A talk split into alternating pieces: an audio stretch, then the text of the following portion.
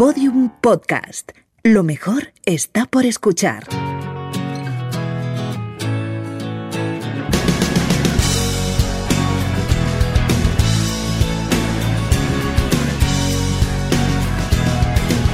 La redada. Bueno, en esta última semana de- del podcast no podía faltar nuestro hater oficial para que se despida, a ver, yo espero que simpáticamente, de los oyentes. Carlos Cano, ¿qué tal? Hola Lucía, ¿cómo estás? Bueno, un poco Eh, triste, pero Ya, yo también. Hombre, ya que lo dices, eh, como es el último episodio de esta sección gastronómica de la redada, claro, o sea, tengo que quitarme la careta. Todo eso ha sido un papel. Yo en realidad adoro a los oyentes de la redada. ha sido una fachada sin igual, ¿no? Ha sido un. sí. La- la He fachada interpretado un hater. papel y es- espero que me nominen a los Goya por todos estos años fingiendo que me cae mal Juan Aranaz y, y que desprecio profundamente a los oyentes de la red. Pero lo de Juan Aranaz también es mentira. O sea, te cae bien, de verdad. Eh, a ver, tenemos nuestros más y nuestros Claro, menos, pero sí, sí. hay cariño. Hay cariño, vale. Creo yo que hay cariño, lo mismo luego Juan me desmiente. Bueno, a ver qué, a ver qué cierre te dedica el último cierre, como la última cena. Pues no Pues sé, sí. yo he venido sin guion porque me has dicho que tenías algo preparado para mí, así que tú, Tú no mismo. sabes de qué va esto, ¿no? No tengo ni idea. Mira, voy a empezar recordando con toda la humildad del mundo que hemos hecho tú y yo unos cuantos capítulos de podcast que humildemente van a pasar a la historia del podcasting en España, eh, del podcasting gastronómico, porque jo, hemos hecho cosas muy chulas. ¿Te acuerdas del monográfico del brócoli, no? Hombre, por supuesto, eso memorable. Mm, yo creo que ese fue muy divertido, pero es que tengo muchos más apuntados, como por ejemplo eh, cuando repasamos la historia de Duralex Sí, o cuando hablamos de los retos de comida, ¿no? Esa gente que se comía 300 hamburguesas en 15 minutos. Sí, tuvimos de hecho a uno de los ganadores eh, con nosotros. Exacto, sí, sí. Eh, o cuando le preguntamos a la gente si sabía cómo se decía poner los garbanzos en remojo en inglés, ¿no? Esa- Es ese capítulo diccionario, o bueno, Sí. más recientemente, lo del arroz caldoso, arroz meloso, esas diferencias. Sí, sí, hemos aprendido- nos- hemos aprendido muchísimo al, al salón del gourmet a recorrer puestos de queso. De ese día no me olvidaré nunca, fue uno de los días más felices de mi vida. es cierto que he de decir que luego me quedé con, con cierto dolor de cabeza, comer mucho queso seguido eh, no es bueno, demasiado bueno para la salud, pero eh, yo fui muy feliz. Y además descubrí grandes variedades que no conocía ese día. Es que te comiste como 30, Lucía. Sí, sí, me comí como 30 quesos seguidos, que no creo que la Organización Mundial de la Salud lo, lo recomiende demasiado, pero yo fue todo por ti, o sea, es, y por los oyentes Sí, de la redada, claro. Un sacrificio, sí, sí, sí. Em, pues mira, de hecho, yo había pensado dedicar este último capítulo de la redada hablar de ti y de tus historias gastronómicas, de tus filias, de tus fobias. Y vamos a hacerte una entrevista, una entrevista de, de buen rollo, claro. Ah, bueno, venga. Ya, ahora, pues. que ya, ahora que yo no soy hater. Vale. em, lo que pasa es que me he documentado, he estado hablando con gente muy cercana a ti para No que digas. me cuente cosas. Sí. A ver, es verdad, o sea, lo del queso lo has contado muchas veces, ¿no? Sí, es verdad. Eh, que es como tu producto favorito, pero como cuántos puedes tener en la nevera. Quesos. Pues normalmente siempre tengo más de mm, dos o tres. Mm, A mí me han hablado de 10. bueno, eh, diez eh, en, en una semana buena. Siempre hay más de tres, eso sí. Luego, pues, eh, si incluimos, por ejemplo, los quesos rallados o, o pues sí, podría llegar a diez, sí, podría, podría ser. Podrías llegar a 10, ¿no? Sí, sí, vale. sí. Veo que voy a tener que ir sacándote la verdad así poco a poco, ¿no? No, no, es que eso, de- es que eso es, depende mucho de, de la semana, de si a lo mejor voy a comer todos los días en casa o no. Pero siempre hay, ¿eh? la presencia de quesos es siempre, es obligatoria. Hmm. Claro, es que tú, desde la posición de la presentadora de un podcast gastronómico, siempre tienes como ese papel de persona equilibrada, moderada, entusiasta con, con el producto gourmet, ¿no? Pero, por ejemplo, hablemos de las filloas. ¿Cuántas te puedes comer tú en un día? Filloas. Pues. Es que, a ver, eh, una filloa es imposible comerse una sola, ¿sabes? Es. Pasa un poco como con el fuet, bien. ¿no? A- Ajá. O sea, yo no me fío de la gente que se toma solo un trocito de fuet y no continúa. Me parecen, no me parecen humanos. Y con las filloas pasa, pasa un poco lo mismo. Eh, si te ponen un plato de ¿A filloas, partir de qué número te parece humano? Pues eh, por lo menos tres. Mm, Tres. Tres, sí. Sí, sí. A mí me han hablado de 25, Lucía. Eso no es verdad. eso, eso, eso, eso sí que es mentira. ¿Quién te ha hablado de 25 filloas? ¿Tu récord, tu récord serían tres filloas entonces? No, no, no, siempre han sido, o sea, Ah. mis récords son más, pero 25, 25 imposible. 25 Claro, es indigestión, ¿eh? Igual cuántas. Pues no lo sé. O Así, sea, recordemos que tú fuiste la persona que probó 30 quesos ese día en el salón pero, pero seguidas dices, o en el mismo día. Hay que matizar, ¿no? Claro, no es lo mismo seguidas, que además ya vienes de... mm, La filloa es un postre, entonces ya vienes de, de com- comida previa, sobre todo estamos hablando de Galicia. Entonces, la comida previa es abundante. Cuando llegas a la Claro. ya llegas pues en, en el límite, ¿no? En el final countdown de tu estómago. Eh, pero siempre entran un par o tres. Lo que pasa que es verdad que cuando me hace mi abuela filloas, que me hace un tupper de filloas, pues luego lo que hago es meterme un buen atracón por la noche o de desayuno. Es que las filloas son muy versátiles, valen para cualquier horario. Mm. La niña de las filloas, creo que te Sí. podemos llamar a partir de ahora. Sí. En general, es dices que te gusta todo lo gallego, ¿no? Claro, hombre, obvio, sí, sí. A quien no, ¿no? El pan gallego me han dicho que te gusta mucho también. El pan gallego me flipa. Sí, sí, es que mi abuelo era panadero, Carlos, no sé si alguna vez lo Ah, hablamos. no, no, Sí, nunca sí, me sí. habías hablado de él. Pues sí, mi abuela de él era panadero y mm, en mi casa el pan es una religión. Mm. Por cierto, mm, ya te he dicho que no soy un hater, que esta entrevista es de buen rollo y tal, pero ¿cuándo me piensas devolver el queso que te... Está te pedido, está pedido. Lo que pasa es que estoy en lista de espera. Ya, vale, vale. Que sepas que te, que te sigo de cerca, ¿eh? Que te No, no, no, el queso está, está, está encargado. O sea, que antes o después va a llegar. Cuando la lista de espera eh, se termine, que digo yo que como lo pedí hace un par de semanas, pues ya me debe quedar poco, ¿no? Yo creo que es que ahora con las navidades eh, tenían bastante lista de espera, ¿no? Claro, será eso. Pero que el queso está pedido, Carlos. Yo te lo voy a devolver. Piensa que si en un mes no me ha llegado, igual llamo a la quesería y pregunto si realmente lo has encargado, ¿eh? Porque eres capaz de comértelo tú y hacer otro pedido No, más. no, no, no. El- te prometo por el Celta que, que el queso te llegará. Vale, bueno, si prometes por el Celta me lo creo. vale. Eh, decía, ¿cuál es tu restaurante preferido? ¿Tienes uno? Mi restaurante preferido de, en general, ¿no?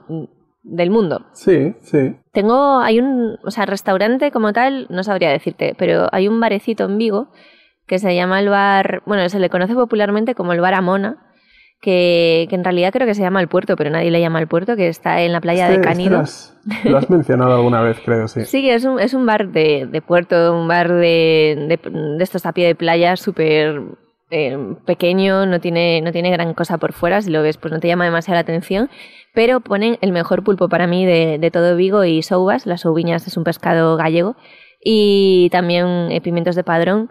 Casi siempre que voy a Vigo es parada obligatoria ir allí a tomarme un pulpo eh, viendo el mar, así que yo diría que es sentimentalmente mi, mi lugar favorito donde comer. Mm. Ahora que has dicho lo del pulpo, me he acordado de que una vez hicimos un episodio dedicado a cómo sería el mundo si el pulpo fuera un animal en peligro de extinción. Es verdad. La verdad es que sería un final apocalíptico de verdad. Eh, y hablando de apocalipsis, eh, hicimos también uno sobre qué hay que tener en la despensa eh, ante un apocalipsis nuclear. Sí, los, este, nos anticipamos un poco a la pandemia con este capítulo. sí, la verdad que sí. Ahí tuvimos, tuvimos buena visión. Porque esta gente que tenía almacenadas latas de conserva como para siete años, esas dos primeras semanas de psicosis que hubo con el papel higiénico y demás, ellos debían de estar en Ni una, zona, en una zona de confort. Ni se enteraron. Claro, para Claro, ellos, claro. bah, el Para ellos, bueno, fue... esto que, que dicen ahora del gran apagón que puede haber, que en países como Austria pues ya están barajando la posibilidad remota. Eh, bueno, de hecho, el Ayuntamiento de Madrid, no, el- la Comunidad de Madrid ha pedido una partida presupuestaria por si hubiese un gran apagón. Esta gente ya vive instalada en esa posibilidad desde hace muchos años. Sí, sí, lo tienen calculado ya. para- Es Sí, un, como un calentamiento para ellos. Total. Tenían un nombre concreto que no me acuerdo cómo era, cómo se llamaban. Uf, ahora me pillas, pero sí, sí que es verdad que tenían un nombre. Pero bueno, Bueno. No, no te desvíes, no te desvíes. Sí. Que mm, te he preguntado lo del restaurante porque yo intuía que me ibas a decir pues un sitio así de quedar bien, con valor sentimental, pero luego en verano vamos a Cuyer de Pau, ¿no, Lucía? Claro, hombre, vamos a ver, es que, bueno, he ido dos veranos seguidos con, con Marina. Ah, dos veranos seguidos. Con mi compañera de piso. Sí, Anda. porque lo, lo hemos, o sea, fuimos hace dos veranos, nos gustó tanto que dijimos que íbamos a hacer una tradición anual. para, o sea, ya todos los veranos. Eh, Collar de Pau es, eh, bueno, es un restaurante que obviamente pues no te puedes permitir ir una vez a la semana, pero una vez al año así, una ocasión a no especial. Ser, a no ser que seas la directora de un programa de Podium Podcast. Claro, a no ser. Eh, bueno, el menú mm, creo que son unos 100 euros más o menos, 110 o algo así. Pero... Un poquito más, ¿eh? 120 ya, porque le dieron la segunda estrella Michelin este año, es verdad. Eh, pero el menú es que merece muchísimo la pena. Es que es producto, eh, sobre todo son pescados y mariscos de, de allí de la ría. Es que es eh, increíble todo lo que cultivan. Tienen ahí un huerto justo al lado del restaurante. Y no sé, son unos sabores brutales. Os lo recomiendo mucho. Está en Ogrove. y sin embargo, tú en, en casa, ¿qué tipo de, de cocina practicas? Eh, entiendo que también te has documentado para esto, ¿no? También me he documentado, sí. pues, a ver, es que si tengo tiempo, pues me lo ocurro un poco más. Si no tengo tiempo, comida de batalla. La verdad, no te voy a, no te voy a mentir. Me han hablado de ensalada de pasta todos los días. No, eso no es verdad. Ensalada de pasta yo tomo súper poca. ¿Qué, ¿Qué fuentes has consultado? Has, has, teni has, has tenido épocas, quizá, ¿no? No sé qué fuentes consultaste. O, o, me, negarás, o me negarás que has eh, cocinado muchas veces ensalada de pasta. Alguna vez, en verano sobre todo, pero en invierno ¿Alguna nunca. vez? Alguna vez. En verano, Ah. en verano cuando. Sí, en verano es un plato bastante socorrido, la verdad. La ensalada de ¿Puede pasta. ser que en invierno tu, tu producto, tu sustento principal sea el yogur líquido? Sí, eso sí, el yogur sí. yogur. Creo que soy la persona que más yogur come de España. Eso es verdad. Ahí tus fuentes bien. La ensalada de pasta no. Ahí fallaron. Bueno, bueno, te- tenía que contrastarlo, tenía que contrastarlo. Vale. Y ya, eh, para acabar, eh, recuerdo que un- una vez invitamos a David de Jorge, estuvimos hablando de, de la diosa tortilla, que Oh, sí. siempre se refiere a la tortilla de esa manera. Eh, yo creo que tú también haces la tortilla, no sé si eres con cebollista o sin cebollista. Lo que sí me han dicho es que con vitrocerámica se te da bastante mal. Eso también es mentira. Solo se me dio mal una vez. y ya las siguientes veces que he hecho tortilla me han salido súper bien. Es que yo venía de un piso con cocina de gas y la tortilla, bueno, la tortilla es mi plato estrella. Vaya por esto por delante. Me sale súper rica, pero muy, muy rica. No se me dan demasiado bien otros platos, pero la tortilla, el que más. Y por supuesto soy con cebollista, o sea, esa pregunta me ha ofendido. Eh, entonces yo venía, Bien, venía de una casa con cocina de gas donde, donde estaba acostumbrada a hacer la, la tortilla ahí en los tiempos y los calores apropiados. Y la primera vez que llegué a mi piso nuevo, que tenía cocina de, de, de vitrocerámica, pues se me quedó completamente pegada porque no dominaba nada esa estructura moderna. Yo siempre he tenido cocina de gas. Pero ya está, ya la tengo dominada, ¿eh? Ya las siguientes tortillas me han salido otra vez muy bien. Bueno, pues a ver cuándo te invitas a una tortilla con cebolla hecha en vitrocerámica.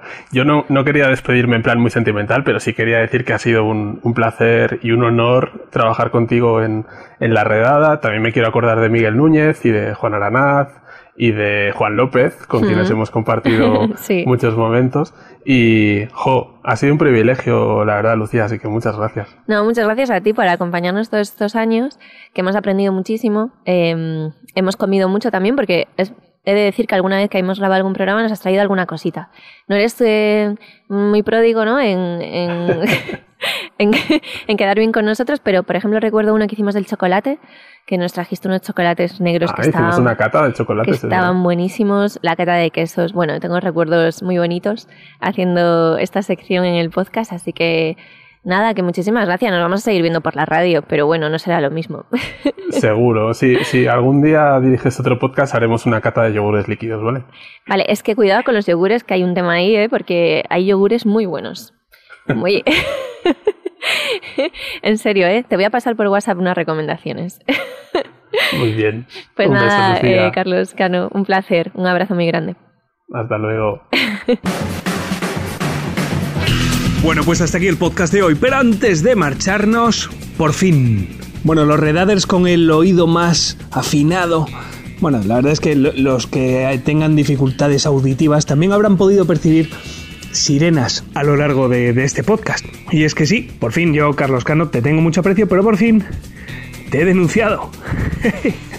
Así que lo más probable es que, bueno, nos despidamos de ti, mm, pero no ya porque la redada se acabe aquí, sino porque irás al trullo y diréis, ¿y, y- y por qué le has denunciado? Y bueno, pues es un muchacho que, que me cae bien, que nos hemos estado aquí lanzando pullitas, haciendo aquí la, la broma, ¿no? Yo, yo le aprecio muchísimo. Pero es que tiene delito, tiene delito la música que escucha el chaval, que es que no os hacéis a la idea. Pero, pero, bueno, pero, eh, sí, sí, lo tengo que decir. O sea, mierdas de un calibre, mierdas de un calibre que no se ajustan a legalidad. Así que ala. Y para que veas que te quiero mucho y que sé que eres un, un gastrónomo de, la leche y tal, te voy a mandar todas las semanas sobres con tranchetes al trullo, ¿vale? Venga. Bueno, Carlos, vas a pasar piruleta a la sombrita, que se te va a quitar el colorón ese que tienes, que vaya color traes siempre. Ay, en fin. Un saludo de Lucía Taboada, Juan López y Juan Aranaz. Adiós. Todos los episodios y contenidos adicionales en laredada.com. Síguenos en Twitter arroba redada y facebook.com barra laredada podcast.